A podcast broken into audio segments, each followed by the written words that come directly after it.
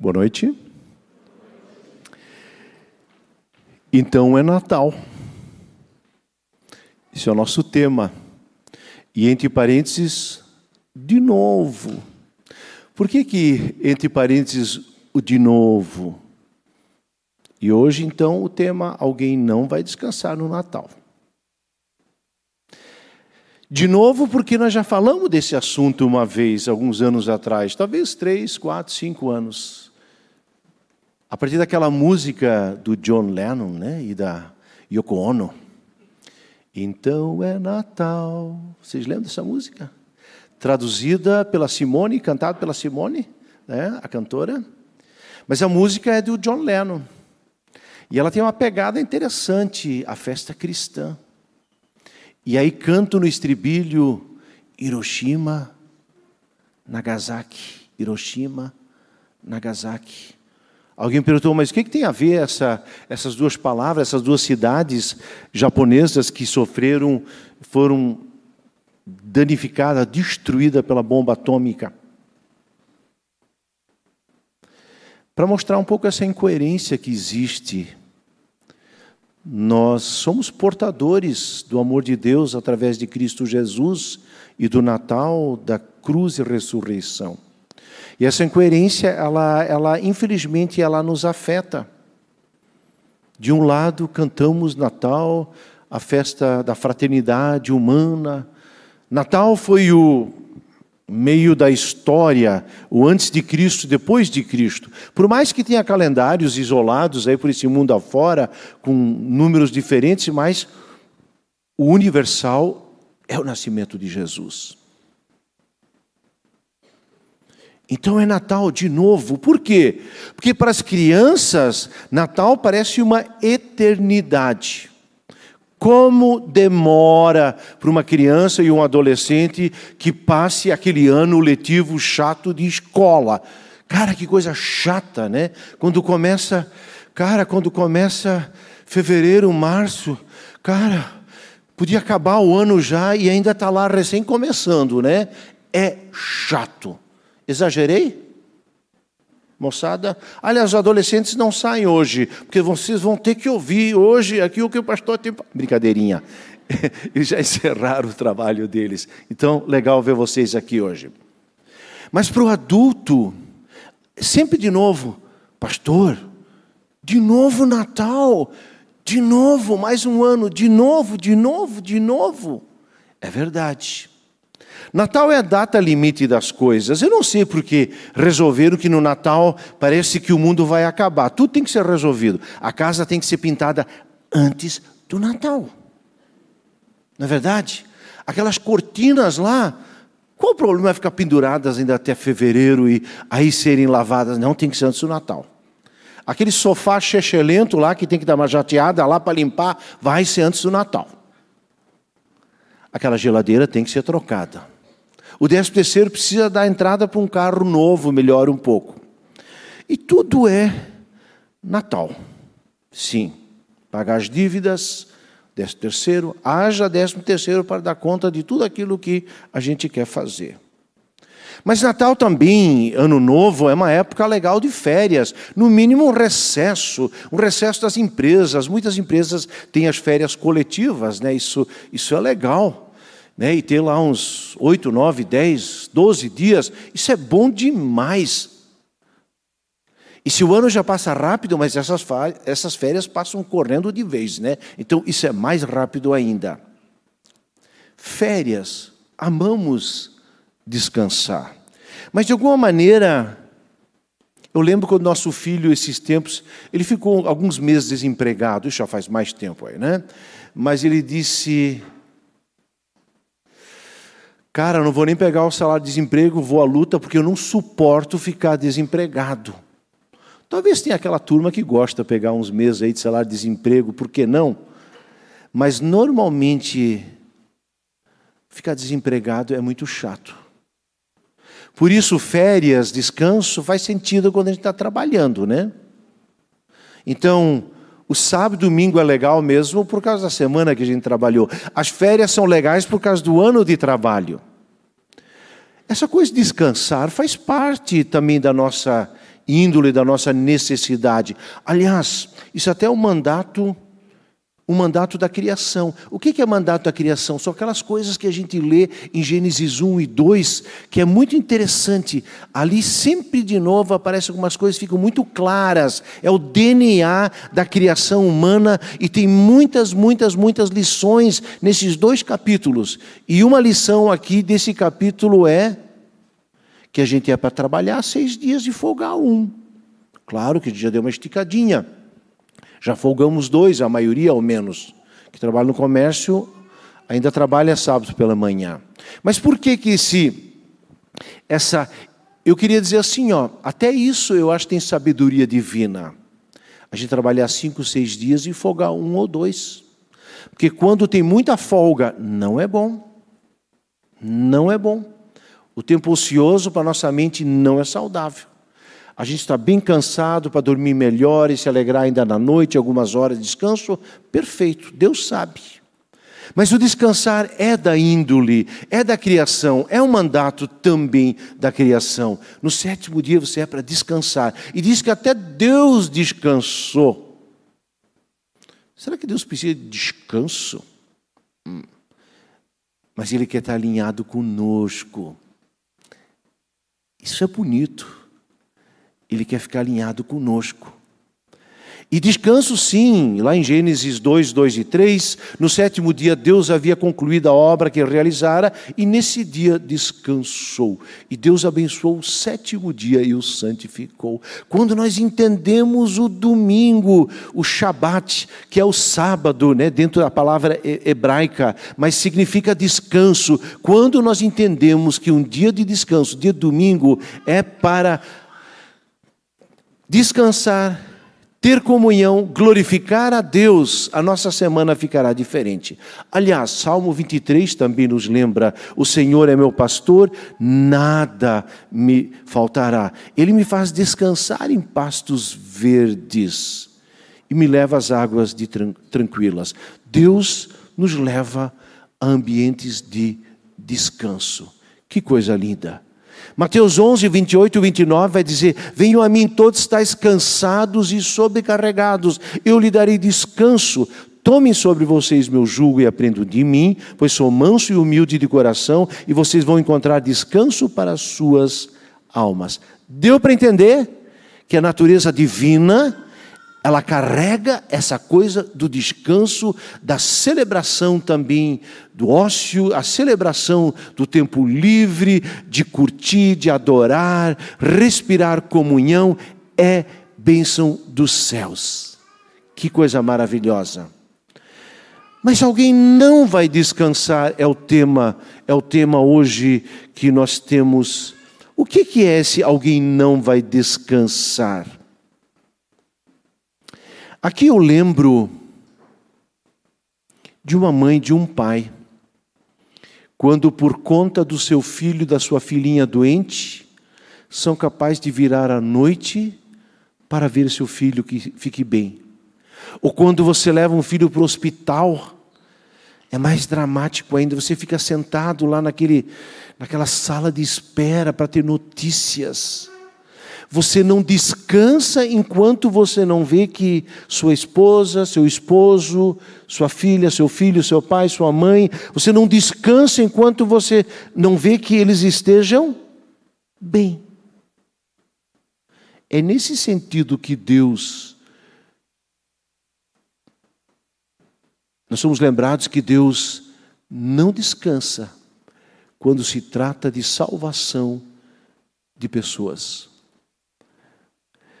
Talvez uma pequena história para explicar isso um pouquinho melhor. Nesse sentido, ainda o Salmo 121 também diz: O meu socorro vem do Senhor que fez o céu e a terra, ele não permitirá que você tropece, o seu protetor se manterá alerta. Sim, o protetor de Israel não cochila, ele está sempre alerta.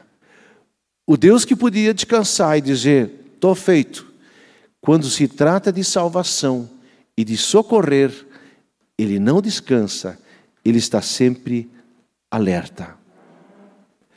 Eu lembro uma pequena história que anos atrás ela chegou até chegou a mim é, como uma história verdadeira. É, Fala-se de um pai que tinha uma promessa para o filho: Filho, haja o que houver, eu estou contigo. Eu mesmo fiz terapia por alguns anos, que aliás acho altamente recomendável para a gente botar as ideias no lugar, só posso recomendar. Mas eu lembro que aquela vez o terapeuta me perguntou, William, quem te amou incondicionalmente? Quem é que disse, haja o que houver, eu estarei contigo? Eu tenho certeza que meus pais nos amaram e nossos pais nos amaram, mas eles eram daquela geração antiga que disse: Olha, se tu não fizer isso, então vai acontecer isso. Se enquanto tiver o pé debaixo da minha mesa, quem manda aqui sou eu. Já ouviram essas frases da minha geração? Isso acontecia desse jeito. Quer dizer que eles amavam, mas eles tinham uma listinha de condições. E o amor incondicional não faz essas condições. O amor incondicional é dizer: haja o que houver, eu estarei contigo. Aí, como eu entendi isso, eu pensei para os meus filhos: eu quero dizer, mesmo que eu não concorde tudo que eles fazem e escolhem, mas eles jamais deveriam entender que eu vou abandonar eles. Jamais. Haja o que houver, filhos, genro e nora, netos, nós somos uma família, haja o que houver. Hashtag Tamo junto. É. Isso faz toda a diferença. Faz diferença quando ele vai procurar o primeiro trabalho, faz diferença quando a filha vai ser demitida ou não, faz diferença se ela bateu o carro ou não, faz diferença se de repente deu um momento ruim, uma amizade inadequada. Se ela sabe que o pai não me abandonou, a mãe não me abandona, é diferente. A gente não precisa concordar com tudo, mas abandonar não, porque assim é o amor de Deus. Eu gostei dessa, dessa lição a partir do meu psicólogo. E procuro aplicar isso para as pessoas, porque eu creio que o amor de Deus é assim. Deixa eu contar essa história agora. Haja o que houver, filho, eu sempre vou estar contigo. Naquela região, naquele dia, aconteceu um, super terremoto. O pai ficou apavorado. Correu para casa para ver como está a esposa e os filhos. A esposa estava bem, os outros filhos também, mas aquele filho, o filho mais velho, que sempre o pai dizia: Haja o que houver, eu estou contigo. Esse filho, naquele horário, devia estar na escola. Ele corre até a escola e, quando chega na escola, um monte de ruínas. A escola toda ruiu. Ele entrou em desespero. Eu sempre disse, filho, haja o que houver, eu estou contigo. O que eu vou fazer agora? Ele ficou angustiado. Ele lembrava aqui no portão, ele dizia tchau para o filho. Haja o que houver, filho. Estamos junto. Cadê esse filho agora? Ele ficou desesperado. Ele pensou, cara, ele estava na aula agora, onde é que ele está? E ele calculou aqui vai ter o portão, do portão até a recepção, da recepção para lá tinha salas para a esquerda também, a sala de, de lado direito, e ele foi calculando, e por cima dos entulhos, ele foi mais ou menos lá onde ele achava que era a sala de aula então do seu filho, e ele começa a gritar e chamar. E ele começa a tirar os entulhos, um após o outro, e mais um pouquinho, mais um pouquinho. Vinha alguém dizer: Posso ajudar? É, sim, ajuda. A pessoa ficava um pouquinho dizendo: Não adianta, é muita coisa. Ele dizia: Então, você quer me ajudar? Então, de repente sumiu, vinham outras pessoas e outras e outras. Até os bombeiros vieram e disseram: Senhor, pare com isso, isso é perigoso, você está botando em risco, inclusive, as outras pessoas. Largue isso, deixa os profissionais fazer. Ele disse: Não, de jeito nenhum. Porque aqui dentro, haja o que houver, filho, eu estou contigo, eu não vou te abandonar. E ele continua, e ele trabalha, e ele levanta e tira entulhos, e ele fica ali quanto tempo? 5, 10, 12, 22, 30, 30 horas, já exausto, é, e, e, e, finalmente ele dizia a si mesmo que precisava saber se o filho estava vivo ou morto, até afastar-se agora a enorme pedra. De repente, chamando pelo filho, ele ouviu: Pai, eu estou aqui. Quando o pai ouviu isso, aí a força triplicou, tirou mais uma pedra, mais um entulho, fazia mais força para abrir um buraco maior e perguntou: Filho, você está bem? Pai, eu estou bem, mas estou com muita, muita, muita sede, muita fome e com muito medo. Tem mais alguém com você? Sim, pai. Dos 36 da classe, nós somos agora, estamos aqui em 14. Estamos presos entre um vão, entre dois pilares. Todos estamos bem. Agora apenas se ouvia os gritos de alegria. O pai, pai, eu falei a eles, eu disse aos meus amigos, pai, eh, eu falei para eles: haja o que houver, meu pai vai comparecer, fiquem tranquilos, ele prometeu que estará comigo. E eles começaram a duvidar: teu pai deve ter esquecido. Não, haja o que houver, o pai vai me encontrar, nunca vai me abandonar. Vamos, filho, agora baixe a cabeça, tente sair pelo buraco. Não, pai, deixe primeiro os outros sair, porque eu sei que tu estás lá fora me aguardando, porque eu lembrei da tua palavra: haja o que houver, tu estás comigo. Eu recebi essa história como verdadeira mas ela tem uma mensagem linda. O Deus celestial, Criador do céu e da terra, ele promete em algumas vezes nas Sagradas Escrituras. O Salmo 23, 4 diz: Ainda que eu ande pelo vale da sombra e da morte, eu não preciso ter medo. Mesmo que tenha cheiro de morte no ar, eu não preciso ter medo, porque tu estás comigo, meu Deus. Diz o Salmo 23, Davi diz isso. Ele era alguém que corria muito risco de vida. Pelos inimigos que procuravam matá-lo, inclusive o rei Saul. Mas depois também, Mateus 28, Jesus disse: Eis que estou convosco cada domingo. Não, o que, que ele falou? Eis que estou convosco todos os dias, também o dia de hoje. E se hoje você acha que você não viu ele, eu preciso dizer: você está enganado. Você está enganada. Hoje, ele esteve contigo. E ele está aqui. Dois ou três se reúnem em seu nome, ele está presente. Nem tem como ele não estar conosco. Por isso, tente olhar, já falei essa comparação, é, tente olhar. Se a semana foi ruim, tente olhar uma vez onde é que ele estava. Em algum momento ele estava em algum lugar, naquela foto, ele estava lá. Mesmo aquele acidente, mesmo aquela, aquela situação desagradável, ele estava lá, ele está lá, e se ele está lá, eu não preciso temer mal algum, porque ele está comigo. Tem um texto incrível de Hebreus 13, 5, porque Deus mesmo disse: Nunca o deixarei, nunca o abandonarei. Essa palavra, quando eu preparei o texto aqui, eu li essa palavra, eu li um pouquinho antes, essa palavra me quebrou um pouco. Porque quando eu li essa palavra, ela diz antes disso para não se preocupar na questão financeira. Pessoal, eu tenho um pouco uma narrativa de escassez. Eu cresci pobre, bastante pobre. E meu pai sempre tinha muita dificuldade de conseguir as coisas. E às vezes vinha todo aquele papo: cuidado, a vida é cara, o dinheiro não cresce em árvore. Sabe aquelas conversas que a gente ouvia muitas vezes? E isso foi um discurso. Isso não é fé, isso é pessimismo, isso é negativismo, isso é uma narrativa de escassez. E eu percebi que eu tenho isso muito forte. Eu calculo muito, eu tenho muita preocupação sobre a questão financeira. Eu não quero, mas eu tenho. E quando eu li esse texto que Deus diz, eu vou estar contigo. Então não te preocupa sobre as questões financeiras, pasmem.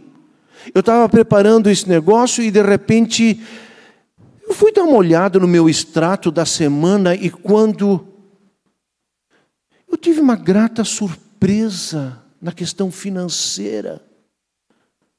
Teve uma coisa bem positiva que aconteceu é, em relação ao dinheiro, que me deixou muito feliz essa semana. Mas isso foi tão coincidência, eu estava preparando uma hora, uma hora mais tarde eu olho o extrato e eu entendi que Deus disse: Não te preocupa tanto com dinheiro, porque eu estou contigo. Não são 500 mil na poupança que vão te garantir o futuro, eu quero cuidar de você e do teu futuro. Isso para mim foi tão poderoso, eu nunca te deixarei, eu nunca vou te abandonar, haja o que houver, eu vou estar contigo sempre. Olho, eu não olho sempre o extrato do banco, e de repente tive uma grata surpresa lá, que estava fora do meu alcance. Como Deus é incrível, né? Deixa eu dividir isso, não como uma coisa legal que o pastor está experimentando, dizendo como eu sou medroso e Deus quer tratar essa narrativa pessimista, medrosa, de futuro. Porque Ele, quando está conosco, Ele vai cuidar da gente. Bom, gente, nós já ouvimos semana passada e retrasada vários textos agora em torno do Natal, né? Então é Natal. Tempos difíceis. Dá para respirar e hoje alguém não vai descansar. Esse Deus que quando se trata da tua vida, da minha vida, de botar nossas ideias no lugar e de nos tratar nas nossas falsas narrativas, ele não vai sossegar e ele está contigo, está do teu lado, querendo me tratar, nos tratar. E os, Isaías 62 já é a terceira parte é, do, do profeta Isaías, ele anuncia, tem textos incríveis. Ele anuncia que aquele povo que estava lá agora na pior. Primeiramente, como esse Isaías anuncia que o povo vai experimentar uma grande desgraça porque eles estão longe de Deus e de tudo que é bom. O povo então é levado para Babilônia. Lá eles passam 70 anos longe da sua cidade natal, longe da sua fé, longe dos seus familiares, e lá totalmente distribuídos, é, fragilizados. Agora o profeta anuncia: haverá um tempo novo para vocês. E eu quero falar cinco pontos desse texto para vocês. Mas antes eu quero ler, então, Isaías 62, 1 a 5. Tempo de esperança, porque Deus não desiste. Por amor de Sião, Sião é Jerusalém, eu não vou sossegar, não. Por amor de Jerusalém, eu não vou descansar enquanto a sua justiça, as coisas corretas, não resplandecer como alvorada, como amanhã que nasce, e a sua salvação como as chamas de uma tocha. As nações verão a sua justiça e todos os reis a sua glória. Você será chamada por um novo nome, da boca do Senhor lhe dará. Será uma esplêndida coroa na mão do Senhor, um diadema real na mão do seu Deus. Não mais o chamarão abandonada, nem desamparada a sua terra. Você, porém, será chamada Efizibá, e a sua terra Beulá, pois o Senhor terá prazer em você, e a sua terra estará casada. Assim, como um jovem se casa com a sua noiva, e os seus filhos se casarão com você, assim como o noivo se regozija por sua noiva, assim o seu Deus se regozija por você.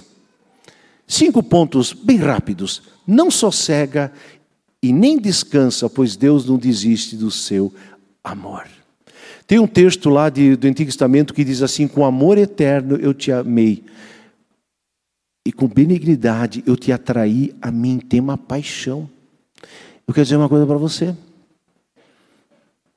Tem alguém apaixonado por você. O teu Criador. É um amor estranho. É um amor meio bandido. Não correspondido. Mas que continua amando. E diz assim: Sião e Jerusalém Sião e Jerusalém, na, na, na, linguagem bíblica, é o protótipo, é o símbolo daquilo que é divino. Enquanto que Babilônia é o símbolo, o protótipo daquilo que é anti-Deus, Jerusalém e Sião é a paixão de Deus. E ele diz, eu não vou sossegar, eu não vou abrir mão de você. Você, eu estou apaixonado por você. Eu te amo. Eu não vou descansar enquanto a sua justiça, a sua retidão, aquilo que é correto, aquilo que é bom, aquilo que é organizado, enquanto isso não resplandecer como alvorada, como amanhã de manhã cedo, hoje, lá pelas cinco e meia, cinco, cinco e pouco, começa a clarear, é legal, e aí vai nascendo o sol, vai nascendo, vai entrando, vai invadindo, aquilo não pede licença, aquilo vai entrando pelas frestas, de repente a casa está clara, assim também a retidão, a sua justiça, aquilo que Deus quer, Ele vai trazer de volta para você. E Sião, a partir de Jesus, a partir de Pentecostes, Atos 2 em Jerusalém, quando o Espírito foi derramado sobre toda a carne, Jerusalém, Sião, é você e eu.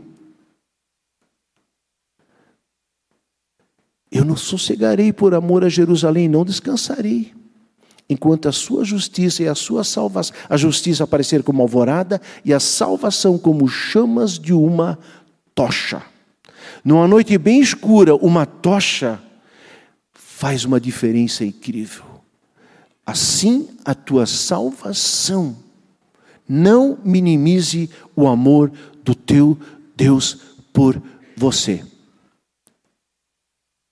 Dois, não sossegue nem descansa, pois Deus deseja um futuro de esperança.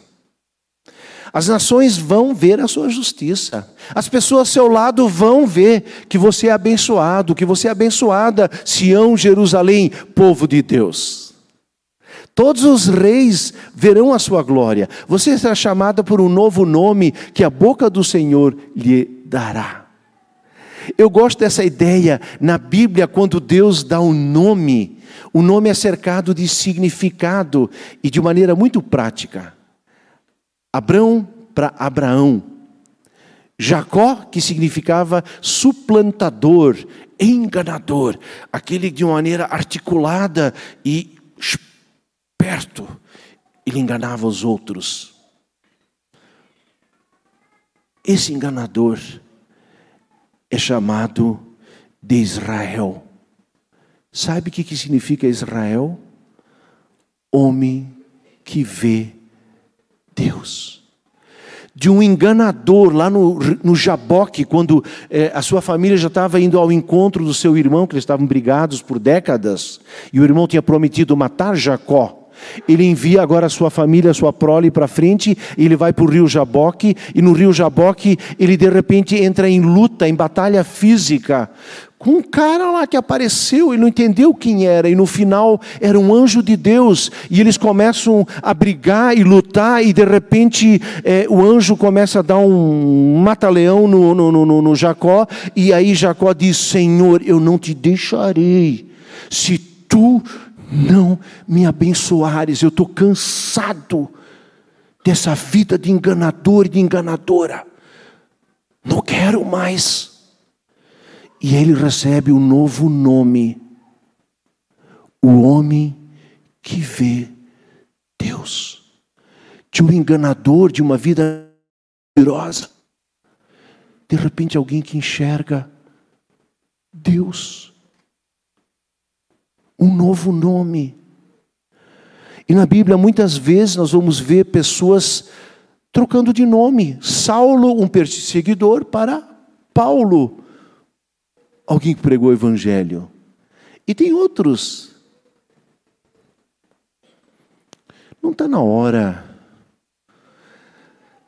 de dar uma guinada, de Deus te dar um novo nome, seu propósito, o seu porquê, por que você vive, por que você está casado, por que você é pai desses filhos, mãe desses filhos. Por que você faz o que você faz? O propósito, o objetivo da tua existência. De enganador para alguém agora que enxerga Deus nas entrelinhas e na história da sua vida. Deus não sossega e nem descansa, pois Deus deseja ter um relacionamento com o seu povo. Opa, eu pulei um. Deus não sossega e nem descansa, pois Deus enxerga em Sião um potencial. Eu lembro de uma pequena história de Miguel Ângelo, aquele famoso é, escultor né, italiano. Diz que uma vez ele estava caminhando pelas ruas de Florença e de repente ele estava junto com um amigo. Ele deu uma virada, olhou para um terreno baldio, olhou, foi ao encontro, tirou um mato em cima de uma pedra. O amigo disse: O que, que foi? Algum problema? Não, eu estou enxergando algo especial aqui dentro dessa pedra. Eu estou enxergando um anjo, basta extraí-lo. O nosso Deus continua apostando nos corações empedrados. O nosso Deus continua olhando para você e para mim, dizendo: Eu vejo em você alguma coisa que você não enxerga.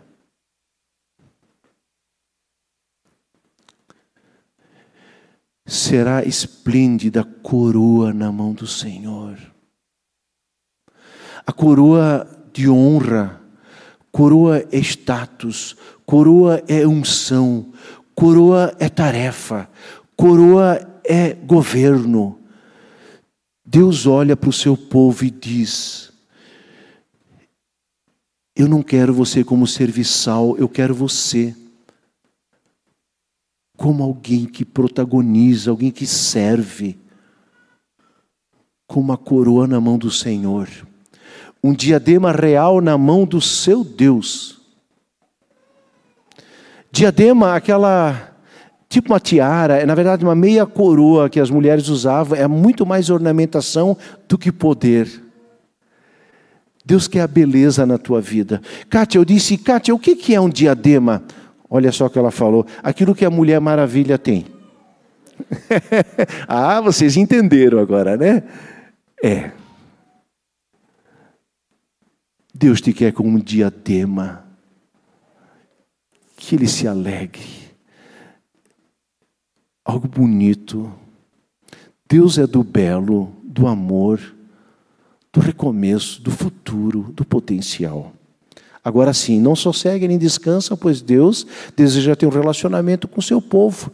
Não mais a chamarão abandonada nem desamparada a sua terra. Você, porém, será chamada Efizibá, e a sua terra Boiolá, pois o Senhor terá prazer em você, e a sua terra estará casada.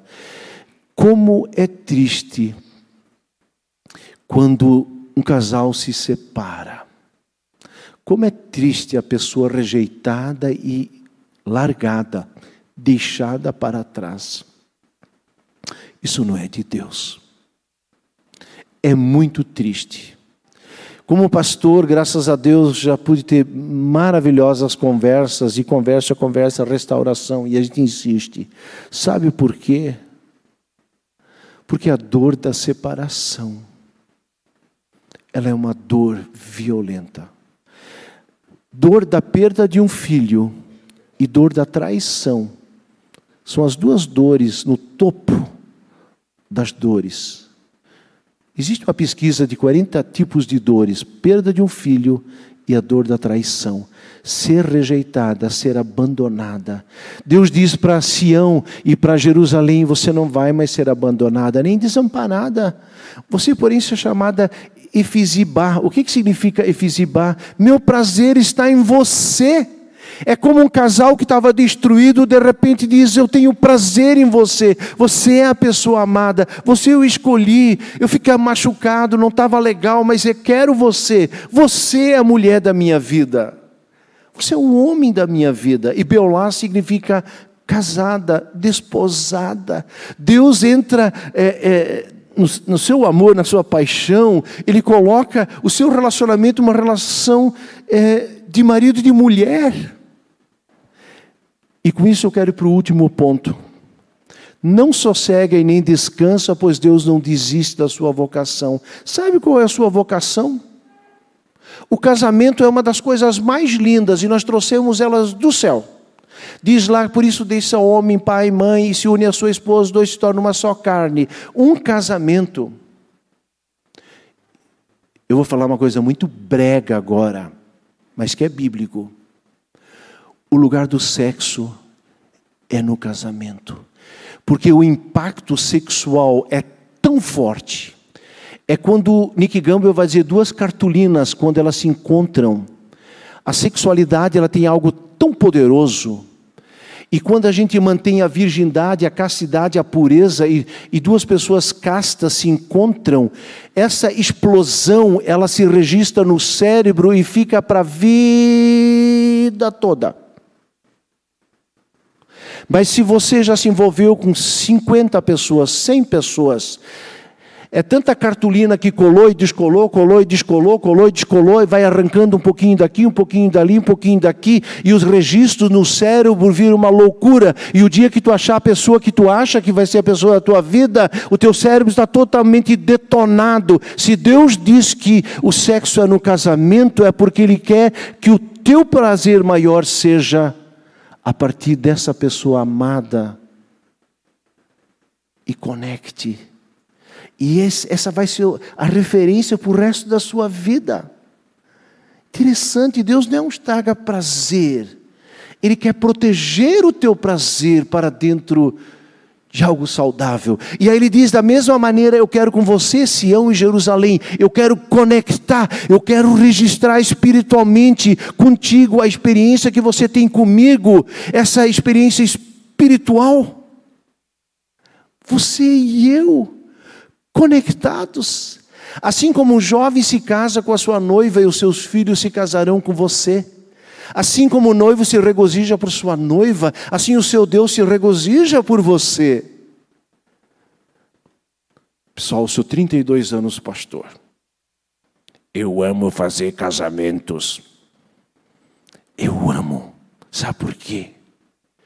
É lindo quando entram as testemunhas, entre os pais dos noivos, a porta se fecha. Olha, o noivo entra, tremendo feito vara verde, suado espera na frente, a porta da igreja se fecha. Mais um pouquinho, bate o sino, abre a porta, tanananá, tanananá, tanananá, taran, taran, tan, tan. Cara, quando tu entra, quando eu levei a Bárbara para dentro da igreja, tínhamos um pacto. Bárbara, ela casou aqui na igreja. Bárbara, ninguém de nós dois vai chorar. Nós entramos da metade do culto, aliás, metade da igreja. Eu olhei para ela, ela estava assim. Cara, aquilo desaguou. No final, nós fomos chorando até lá na frente, nos abraçamos. Foi uma coisa incrivelmente maravilhosa. Foi um dos momentos gloriosos. Gabriel casando filhão, meu amigo entregando meu filho para Carla, nossa norinha querida, que é filha. Queridos, celebrar isso é lindo demais. Sabe por que, que é lindo demais? Pessoas separadas, pessoas divorciadas, pessoas solteiras, pessoas sempre, quando elas estão na igreja, elas enxergam para essa relação homem e mulher uma herança desejável que veio dos céus. E ela permanece nessa terra. E quando Paulo diz, homem, ame a sua esposa, mulher, respeite o seu marido, ele diz, grande mistério. Aí tu acha que ele está falando do casamento, dele diz, Cristo e a igreja. Ele funde lá em, em, em Efésios 5, ele funde esse lance de homem com mulher, ele diz assim, é Deus com a sua igreja, por isso ele chama a igreja de Cristo, ele voltará para buscar a sua noiva.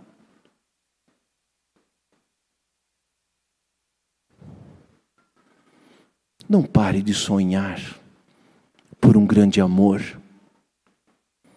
Isso é de Deus. Mas é um amor que vai muito além homem e mulher.